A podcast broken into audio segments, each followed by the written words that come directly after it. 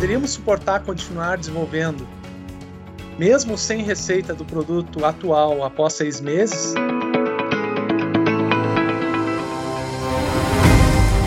O que você faria?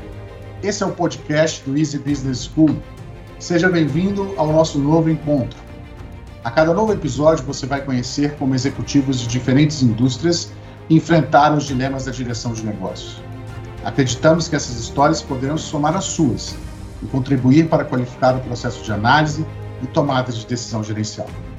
Também vamos conversar com os nossos professores para manter você atualizado sobre as novas soluções para os desafios de gestão no Brasil. Olá, eu sou Renato Fernandes, professor de Direção Comercial, Negociação e Comunicação do Easy Business School. E hoje a nossa conversa é com Alexandre Balestrin Correia, sócio e diretor de desenvolvimento da Elip Software e nosso alumni do ALP Porto Alegre 2020. Alexandre, seja muito bem-vindo. Conta pra gente um pouco quem é você e como você chegou à Elipse Software. Renato, minha saudação aí a todos os ouvintes desse podcast, em especial, com muito carinho, a todo o conjunto de professores, alunos, funcionários do EASY, tá? uma, uma escola que eu admiro muito. Muito obrigado pelo convite para participar dessa conversa no dia de hoje. Eu, eu sou gaúcho, tenho 49 anos, sou casado e pai de duas filhas. Uma delas está com dois anos e a outra recém-nascida está com três meses. Eu moro em Porto Alegre, sou formado em informática pela PUC do Rio Grande do Sul, hoje seria Ciências da Computação, e pós-graduação em Administração de Empresas. Minha carreira começou aos 19 anos, quando eu entrei como estagiário em uma pequena empresa chamada Ellipse Software. Na época, a Ellipse tinha se transformado há pouco tempo, questão de um ano, tá? de uma empresa prestadora de serviços para uma desenvolvedora de produto, tendo repassado assim os contratos existentes a terceiros e reduzido consideravelmente o tamanho da equipe. Era no total questão de cinco pessoas comigo, né? Em uma pequena sala comercial. As minhas atividades no início elas estavam concentradas o que na parte técnica, né, codificando, adicionando novas funcionalidades para o produto. É, basicamente a Ellipse desenvolvia um único produto de software para automação industrial conectando a equipamentos de chão de fábrica para receber informações importantes do processo, como também para enviar comandos, isso é, é modificar o processo que está sendo monitorado. Por exemplo, com o uso de, daquele software, né, podia-se controlar uma estação de tratamento de água, plantas geradoras de energia, prédios inteligentes, estações de metrô, etc. Em 97 eu fui convidado a ser sócio da empresa, tá? E comecei a receber cada vez mais oportunidades que não estavam só restritas à parte de desenvolvimento de produto. Passei a ser gerente em 2000 e em 2002 é, eu me tornei diretor de desenvolvimento, né, responsável por toda a equipe. É, ao longo desses quase 30 anos de Elipse, me envolvi em muitos projetos de desenvolvimento implantação de planejamento estratégico, gestão de canais, parceiros e por aí vai. Você então veio de uma carreira bastante aí, sendo, pelas minhas contas aqui, você está fazendo 30 anos agora, então, em 2022 de Elipse, né? Saindo de uma, uma função essencialmente técnica para assumir posições de gestão, inclusive de direção, e hoje sócio da empresa. Então, você, se tem alguém que conhece bastante de Elipse aqui, é você, não é? Alexandre, qual foi o principal desafio que você enfrentou ao longo desses seus 30 anos de carreira na, na Ellipse?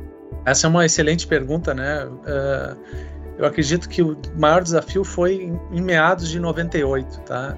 É, na, naquela época, a Ellipse se viu diante de um preocupante dilema.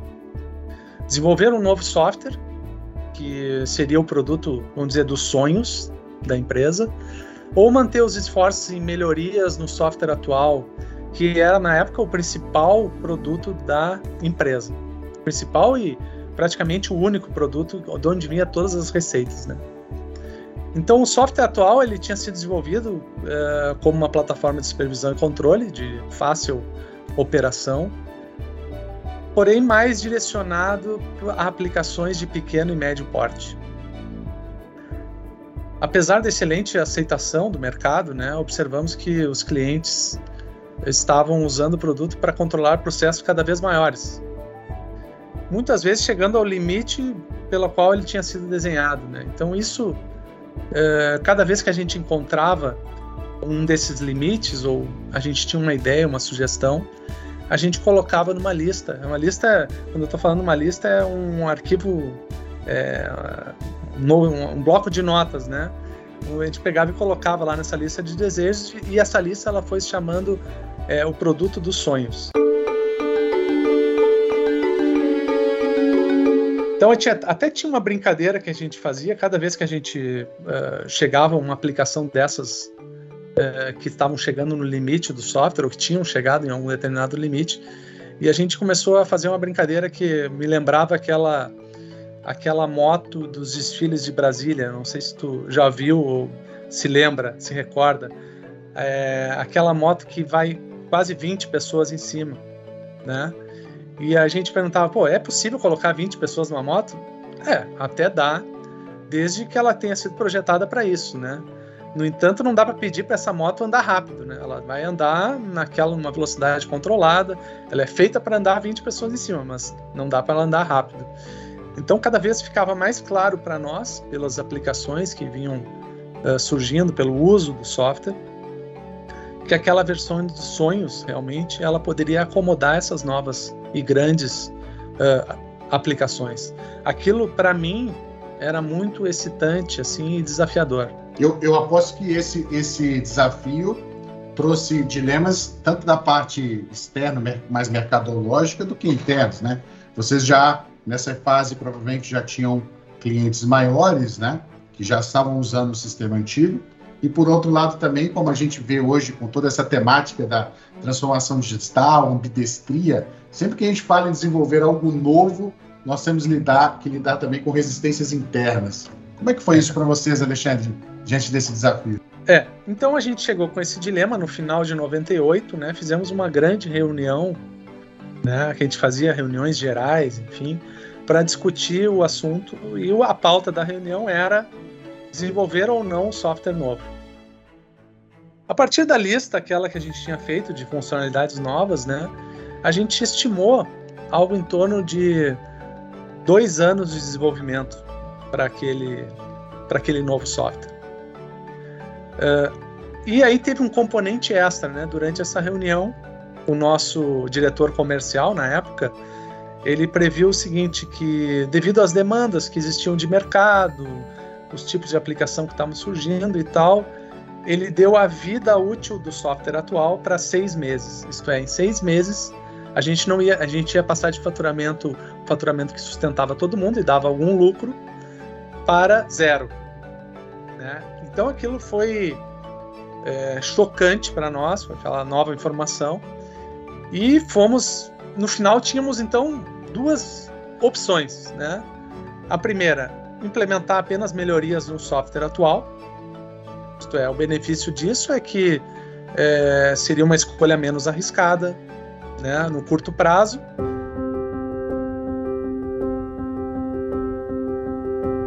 Então, a gente pode resumir uh, para duas escolhas que a gente tinha. Escolha número um, implementar apenas melhorias no software atual. Então, o benefício é que essa seria uma aposta, uma escolha né, menos arriscada no curto prazo. No entanto, é, para nós que éramos o desenvolvimento, né, seria extremamente trabalhoso, é, pois a gente precisaria implementar as novas funções, carregando todo o legado né, que a gente tinha, todas as aplicações já existentes, mantendo a compatibilidade de tudo que era desenvolvido dali para frente e não é, e aquilo não, não era não era bom. Né? A gente classificava isso como uma escolha que não era muito boa. Mas a segunda opção seria realmente partir uh, para a versão uh, dos sonhos, né? E que a gente tinha estimado como dois anos de, de percurso, né? Uh, o benefício ali, claro, dessa opção, ele era bastante óbvio, né? Que era desenvolver uma nova plataforma capaz de suportar as grandes aplicações, mais moderna, é, com toda a experiência que tínhamos acumulado nos, nos anos anteriores, né? E inclusive isso nos colocaria em vantagem frente aos competidores internacionais, porque a Ellipse ela compete é, com empresas de todo mundo que fornecem esse tipo de solução. Então é, eles vêm aqui, competem no Brasil, nós competimos um pouco lá, então isso nos colocaria também frente a eles, né? Ou em igual patamar, pelo menos, né? Agora, poderíamos suportar continuar desenvolvendo mesmo sem receita do produto atual após seis meses, né, prevista por esse diretor comercial. Então, essas duas escolhas foram colocadas aí na reunião é, e foi decidido né, que iríamos apenas ir atualizando o produto atual, porque dois anos era um tempo muito grande. Né? É, o máximo que aceitariam, né, dada a discussão, seria um ano. Né? Então foi decidido, ó, nós vamos trabalhar na versão atual e tal, foi todo mundo para casa, e amanhã ia ter assunto, ou no outro dia ia ter outros assuntos a serem discutidos, né? E eu vou dizer que aquilo me incomodou demais, assim, saí daquilo, daquela reunião é, arrasado, vamos dizer assim, né? Frustrado seria a palavra correta. É, não só eu, como o resto da equipe, da, e quando eu falo equipe, é realmente uma equipe muito pequena, Tá? Não, é, nós éramos é, quatro pessoas, né? então imagina desenvolver um software. É, a gente era um grupo muito fechado, muito aguerrido, né? E aí a gente pensou, bom, precisamos fazer algo, né? Fazer o quê? O que, que a gente vai propor? Depende de nós aqui, né? Recursos a mais não tem no curto prazo, né? Ter mais gente, não, não era isso a questão, né? a gente também não tinha dinheiro para isso, né? Então era, era arriscado até fazer esse tipo de movimento. Olha, é, vamos ficar dois anos fazendo, um pouco menos, e a gente sabe que adicionar pessoas a um, a um produto novo, a um, adicionar pessoas que não conhecem o nosso mercado, ia ser como adicionar também gasolina num incêndio. Quer dizer, a gente ia, ia ser pior ainda, ter que sair explicando para o cara é, o que, que a gente fazia, etc. Então, a gente pegou a gente se reuniu, esse grupo desses quatro, e bolamos um plano. Tá? Três deles, três pessoas iam desenvolver o produto novo, e um deles ficaria no produto atual, só mantendo ele vivo, vamos dizer assim, né?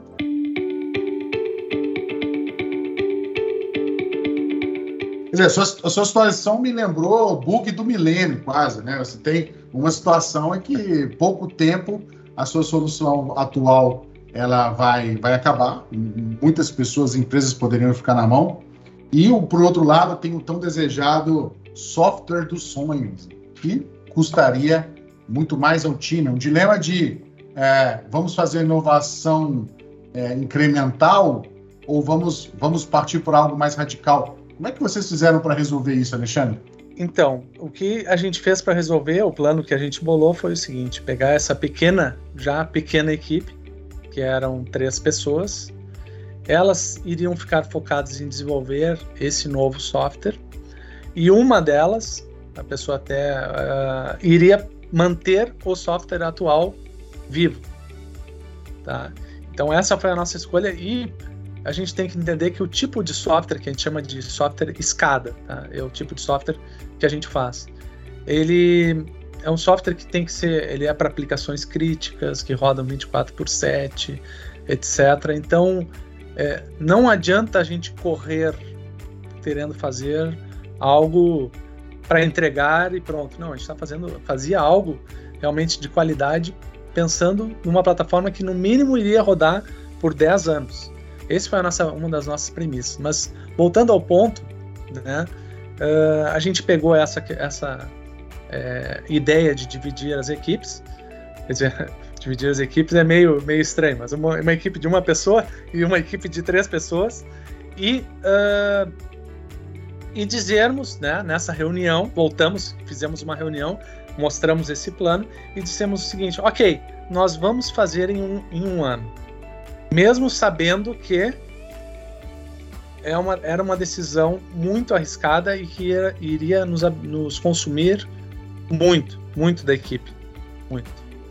E vou te dizer que, né, vou te confessar que a gente sabia que não ia conseguir entregar em um ano, né?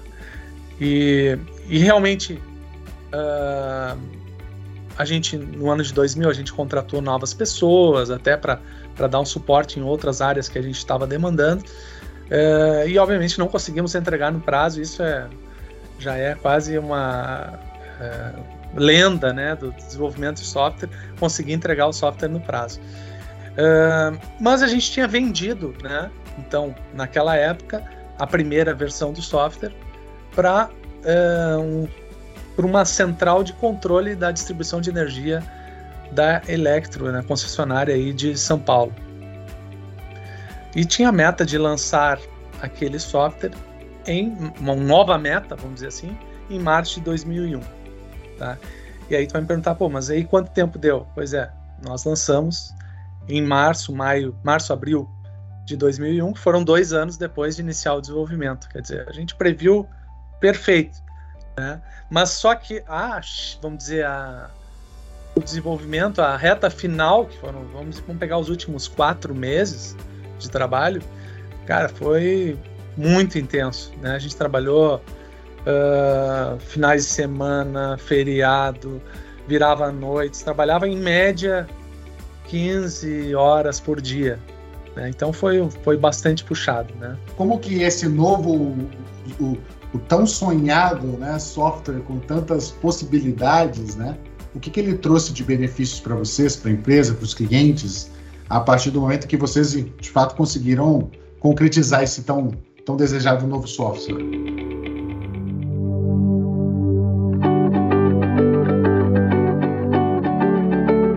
boa pergunta, porque uh, obviamente a gente não conseguiu colocar todos aqueles sonhos, colocamos os, as partes principais dele, né? E essa essa primeira aplicação, ela já era um teste de fogo pro, pro software, quer dizer, era um, um software, uma arquitetura distribuída na época, com a primeira comunicação por satélite uh, do Brasil para aquele ramo onde ele foi implementado.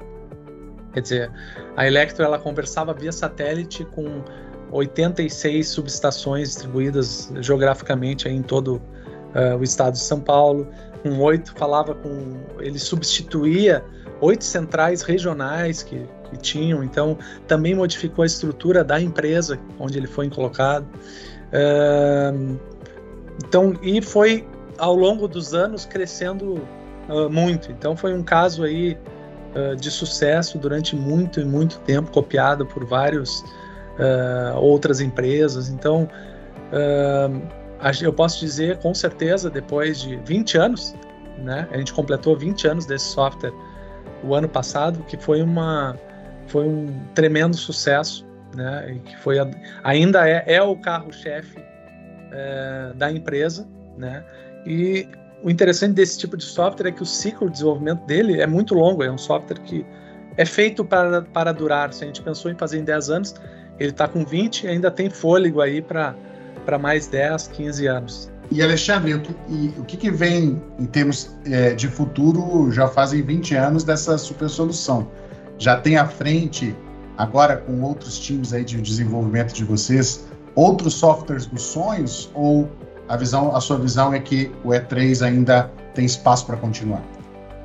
Então, desde, uh, vamos dizer assim, 2008, a gente, 2006, 2006, 2007, a gente abriu o leque para novos produtos, um historiador de processos industriais. Em 2008, a gente começou o desenvolvimento de um, de um software específico para, para o setor de energia. Hoje estamos trabalhando é, em um software específico para o setor de saneamento. Então, uh, e tudo mais ou menos, vamos dizer, é, esses dois últimos que eu citei, eles usam como plataforma é, o E3, que é o software esse que a gente desenvolveu lá em 99. Então, ele, nós nunca deixamos de atualizar eles, estamos constantemente atualizando e criando coisas, soluções novas em cima.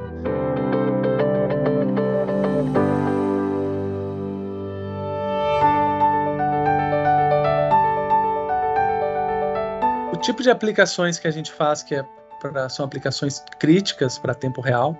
Uh, o Ellipse E3 e o próprio Power, que é o, que é o software esse para energia, eles ainda vão continuar durante muito, muito tempo e a gente vai continuar adicionando novas funcionalidades, porque uh, especialmente no Brasil, né, Renato, que a gente uh, a nossa infraestrutura ela não é perfeita, vamos dizer assim. Ela tem uma série de imperfeições. E a gente, quando a gente vê que e apesar do software, desses softwares funcionarem uh, em nuvem, né, poder alocar eles em várias partes, etc., sempre é bom que o software esteja mais perto possível dos dados que ele está controlando, monitorando, né, dos equipamentos industriais, etc. Então a gente imagina que ainda vai ter uh, pela frente aí 10, 15 anos uh, de desenvolvimento contínuos para essas plataformas. Para outros tipos de solução que não são tão críticos, aí sim a gente uh, está desenvolvendo e continua desenvolvendo soluções diferentes aí sim que usam outros tipos de tecnologia e uh, com outros tipos de valor, outros tipos Imagino de também que ao uh, longo desse assim. desenvolvimento assim. seu de carreira, aqui você falou de um desafio em que você era parte da execução da solução, né? E, e ao longo desse tempo também você progrediu e alçou cargos de gestão. Agora você é diretor, é sócio da Elipse. Tem uma cabeça agora que tem que estar preocupada também com é, tecnologia, desenvolvimento de soluções para clientes, mas também perpetuidade do negócio, desenvolvimento de pessoas. Quais foram os seus principais desafios, Alexandre, nessa progressão do mundo mais técnico, né, onde você botava a mão na massa para a solução do problema técnico e agora que você tem que desenvolver soluções para a gestão do seu negócio?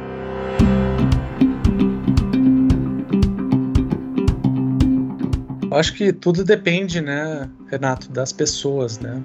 Aliás, abrindo um parênteses, né, é, a gente, através do estudo aí uh, no EASY, né, nessa, no IBMP, que eu acabei fazendo, concluindo ano passado, uh, observando os cases, né, que a gente analisa, a gente vê que uh, tudo depende das pessoas. Quer dizer, tu ter uma equipe, eu acho que esse, esse caso aí, esse desafio esse problema, né, que foi solucionado, ele passa necessariamente, obrigatoriamente, pelo comprometimento uh, dessas pessoas de médio e longo prazo, né?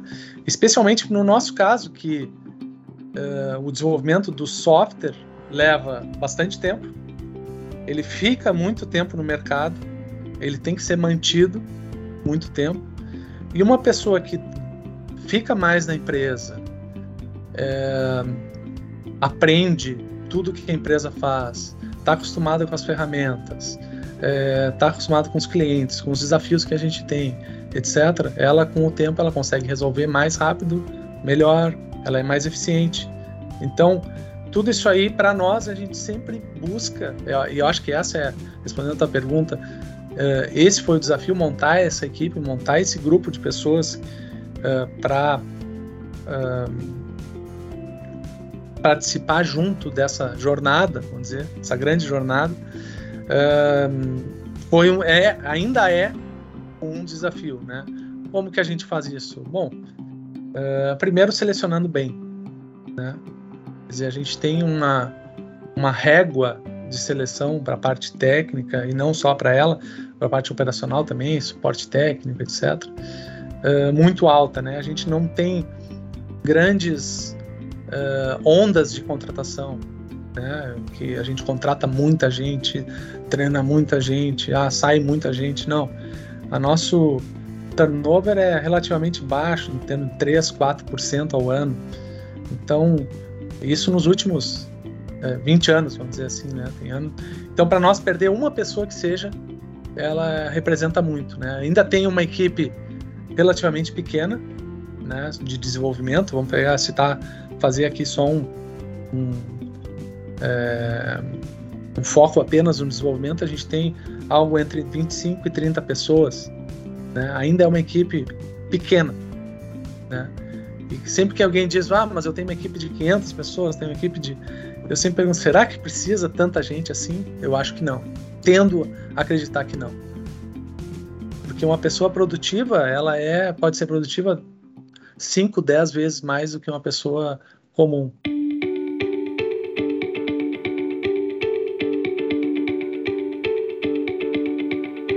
Mas qual é o secret sauce da Elipse nesse sentido? Porque eu lembro de ouvir uh, a um CEO recentemente, CIO, né, que dizia a minha, eu fui tecnologia mais ou menos como você, né, 30 anos, e ele me dizendo, a vida inteira eu fui a pessoa do não, né? E hoje a tecnologia é o grande enabler, né? Hoje nós temos possibilidades de dizer sim a, a muitas coisas. E, e, essas possibilidades aqueceram muito o mercado. O seu mercado hoje, sem dúvida, é um dos mais aquecidos e eu tenho ouvido de muitos executivos essa dificuldade de conseguir contratar, desenvolver e manter. Agora, com a pandemia, inclusive, a, a, o trabalho remoto permitiu que os desenvolvedores trabalhem para empresas em qualquer lugar do mundo, né? Qual que é o segredo da Elipse para que ela consiga aqui, de fato, o mais, é, o menos é mais, né? Uma equipe menor operando com mais produtividade, Alexandre. Qual o segredo? Bom, para isso eu acho que não sei se eu vou poder contar todos os segredos, mas vamos lá. É, mas eu acho que não tem assim é, muito segredo, Renato. Eu acho que, bom, eu vou dizer como é que a gente fez, né? E eu não sei como é que vai ser daqui para frente. Quer dizer, eu vou contar os últimos é, 30 anos, tá? E eu acho que é uma. É, a gente tem contratado, a gente tem formado as pessoas, tá?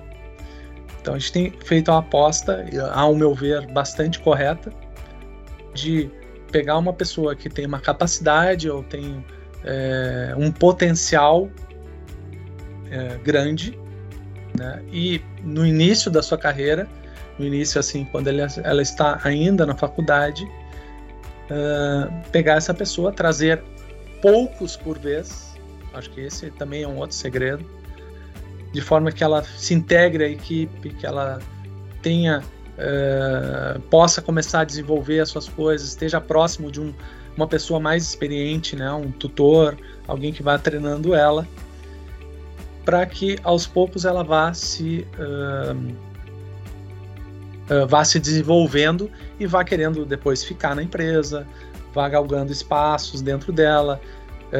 não, mas a gente tem uma, uma estrutura muito horizontal. Quer dizer, essa é uma outra diferença, né? Bastante e sempre foi assim, né? Uma coisa que uh, não é de agora, que a gente não tem muitos níveis, tem três níveis, né? Basicamente.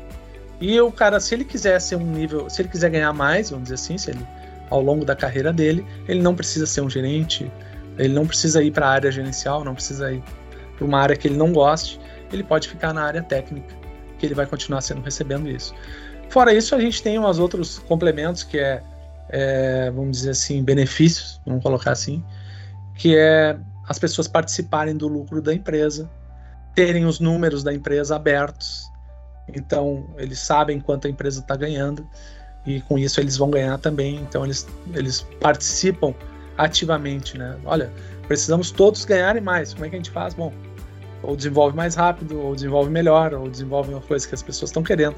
Então, eu acho que esse tem sido, de regra, assim, gerar os principais pontos aí para a gente manter as pessoas durante tanto tempo. E realmente, a gente tem pessoas que estão, uh, vários desse, desse grupo de 25 pessoas já tem mais de 10 anos, mais de 20 anos, então uh, acho que a gente está tendo sucesso. Várias pessoas que daqui a pouco uh, quiseram ir para outros desafios, retornaram, então uh, já estão com a gente há mais de 5, 10 anos. Então isso mostra que a gente tem um certo valor, vamos dizer assim. Como controla o apetite do comercial ou também o desejo dos sócios de crescimento? Porque faz sentido aqui o que você falou na perspectiva de gestão.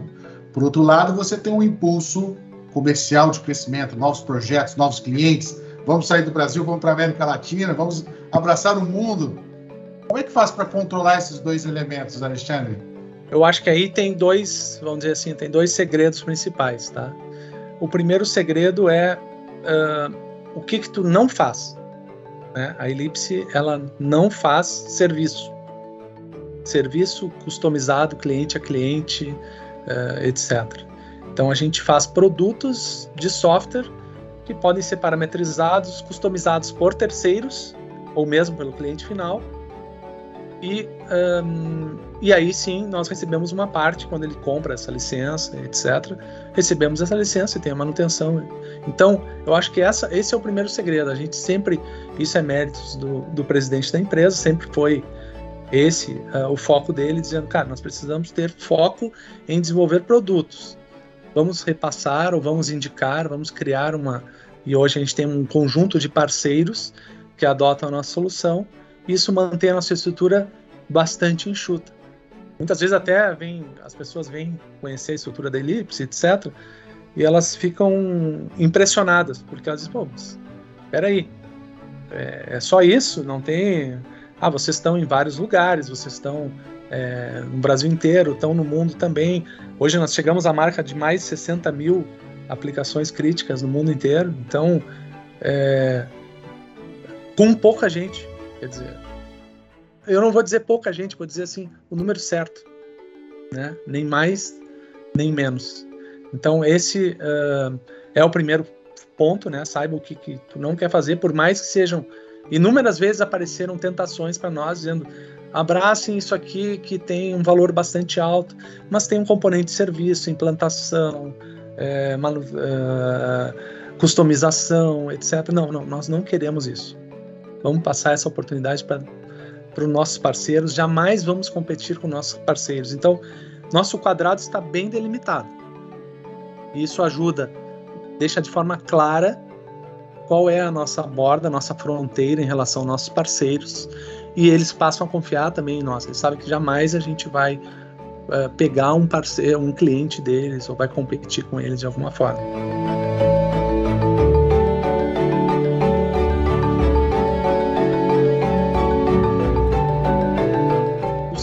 Ponto aí também importante é entender que a nossa força de desenvolvimento, que é o motor da, da empresa, vamos dizer assim, ela, ele é limitado. Então, nós vamos ter que, vamos ter que fazer escolhas que sejam inteligentes. Dizer, não adianta. Muitas vezes a gente entrou em discussões, Renato, de vamos contratar muito, vamos. Uh, puxa, tem mais um software aqui que a gente poderia fazer para esse mercado X, Y, Z. Ah, mercado. Como é que a gente faz para abraçar essas novas oportunidades e tal? Então, uh, a gente entendeu que o nosso, a nossa capacidade de desenvolvimento é limitada e a gente consegue colocar novos softwares que estejam alinhados com o que a gente já tem. Então, tudo que a gente fizer tem que ser complementar ou por cima, vamos dizer assim, ou, ou aproveita tudo que a gente já tem. Então, uh, isso nos ajuda, de novo, a ganhar novos mercados sem necessariamente uh, ter que desenvolver muita coisa a mais. Então, é, tem um pouco a ver com o primeiro ponto, né? Mas ele, mas ele ajuda a gente a entender o, como é que funciona a elipse, vamos dizer assim. Não é, é fácil para os sócios, né, para os executivos, muitas vezes, aceitar esse, esses limites naturais do seu negócio. Muitas vezes a tentação do crescimento nos impulsiona a a iniciativas que podem prejudicar a empresa do futuro, né, por sua incapacidade de executá-las. Então, e essa, e essa é uma questão importante também, quer dizer, outro dilema, né, uh, Renato, aproveitando isso que a gente está falando. Quando deixar um software para trás, né? Lá a gente aprendeu, lá, lá em 98, a gente acabou deixando um software para trás e, na verdade, ele não ficou tanto para trás assim. Se a uhum. gente for ver agora a história 20 anos depois, é, realmente aquela profecia de que não ia vender em seis meses não aconteceu. E a gente continuou vendendo durante muito, muito, muito tempo aquele software antigo, vamos chamar agora, né? E, e a gente tem outros desafios, é quando, por exemplo, quando tu aposentar um software, por exemplo, né? Quando que tu deve aposentar um produto, vamos chamar assim, né? Um produto que está dando receita, um produto que já tem uma história, um produto que fez sucesso. Quer dizer, eu, eu, eu lembro muito do esse caso, né, que a gente aí em 2000 e já faz alguns anos, a gente aposentou aquele software antigo, né? E na época isso causou um pouco de é, comoção, né? É como se fosse um filho, né? Está tá deixando ele para trás, né? Mas isso é, um, é, é, uma necessidade do negócio, quer dizer, é, a gente, por que que a gente estava deixando? Porque era difícil de manter aquele software rodando, uh, os, os nossos uh, concorrentes, né, os nossos competidores, usavam aquele software para nos atingir, dizendo: olha só, os caras têm um software lá que é antigo. Né? E para nós também não representava uma receita tão importante.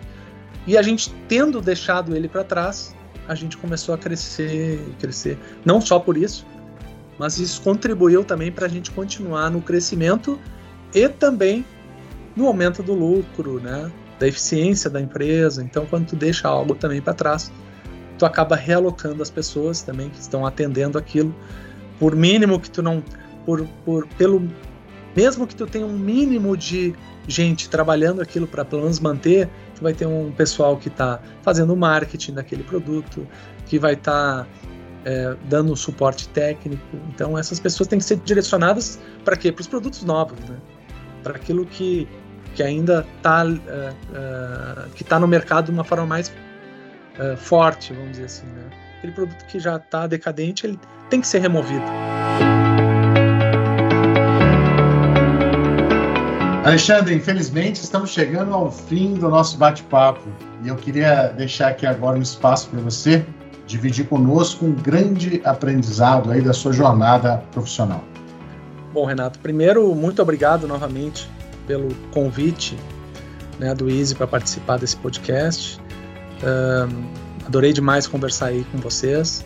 E eu acho que o aprendizado ou a mensagem que eu queria deixar é: uh, durante toda a minha carreira, eu sempre procurei uh, abraçar novas oportunidades, continuar sempre aprendendo, deixar algumas coisas para trás, né? Programar era uma das coisas que eu gostava bastante acabei deixando isso de lado, né? mas entendendo que uh, novas portas poderiam se abrir, a, empre a, empresa precisava de mim em outro lugar, né? eu era mais útil fazendo outra coisa, né? outras pessoas poderiam fazer aquilo que eu fazia melhor que eu, né? e, e outro ensinamento, eu acho que outra coisa que eu sempre pensei e que continuo praticando, talvez seja até um dos segredos aí não revelados e agora sim revelados, é sempre procurar contratar pessoas melhores que, que você, né? Sempre procurar, cara, tem que ter alguém melhor que eu e tem com certeza, né? Uh, isso isso tem tem feito a, a diferença, assim, sabe? Uh, eu vejo sempre gente nova entrando, uh, gente com vontade, gente que uh, se empenhou bastante para no seu início das carreiras, gente que está uh, com sede de trabalhar, né? E eu acho que a gente tem que sempre dar essas oportunidades para essas pessoas e botar bastante, uh, vamos dizer assim, a pressão boa, né? Dar desafios para elas, dar coisas difíceis. Eu acho que quando tu dá uma coisa difícil para alguém que é bom, essa pessoa consegue desempenhar, uh, te surpreende, né? Então, deixa, deixa os teus uh, colaboradores se surpreenderem, eu acho que e se surpreenda também. E eu acho que nunca deixar de aprender, né? Eu acho que o Easy aí é um exemplo, né? Se, uh, de, de escola aí que tem sido super bem sucedida nas últimas décadas aí.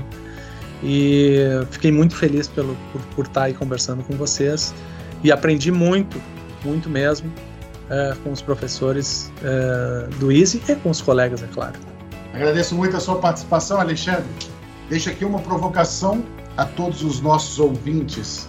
Se você estivesse em uma situação tivesse que interromper um produto que está funcionando em nome de um produto do futuro de alto potencial, o que você faria? Te esperamos em nosso próximo episódio.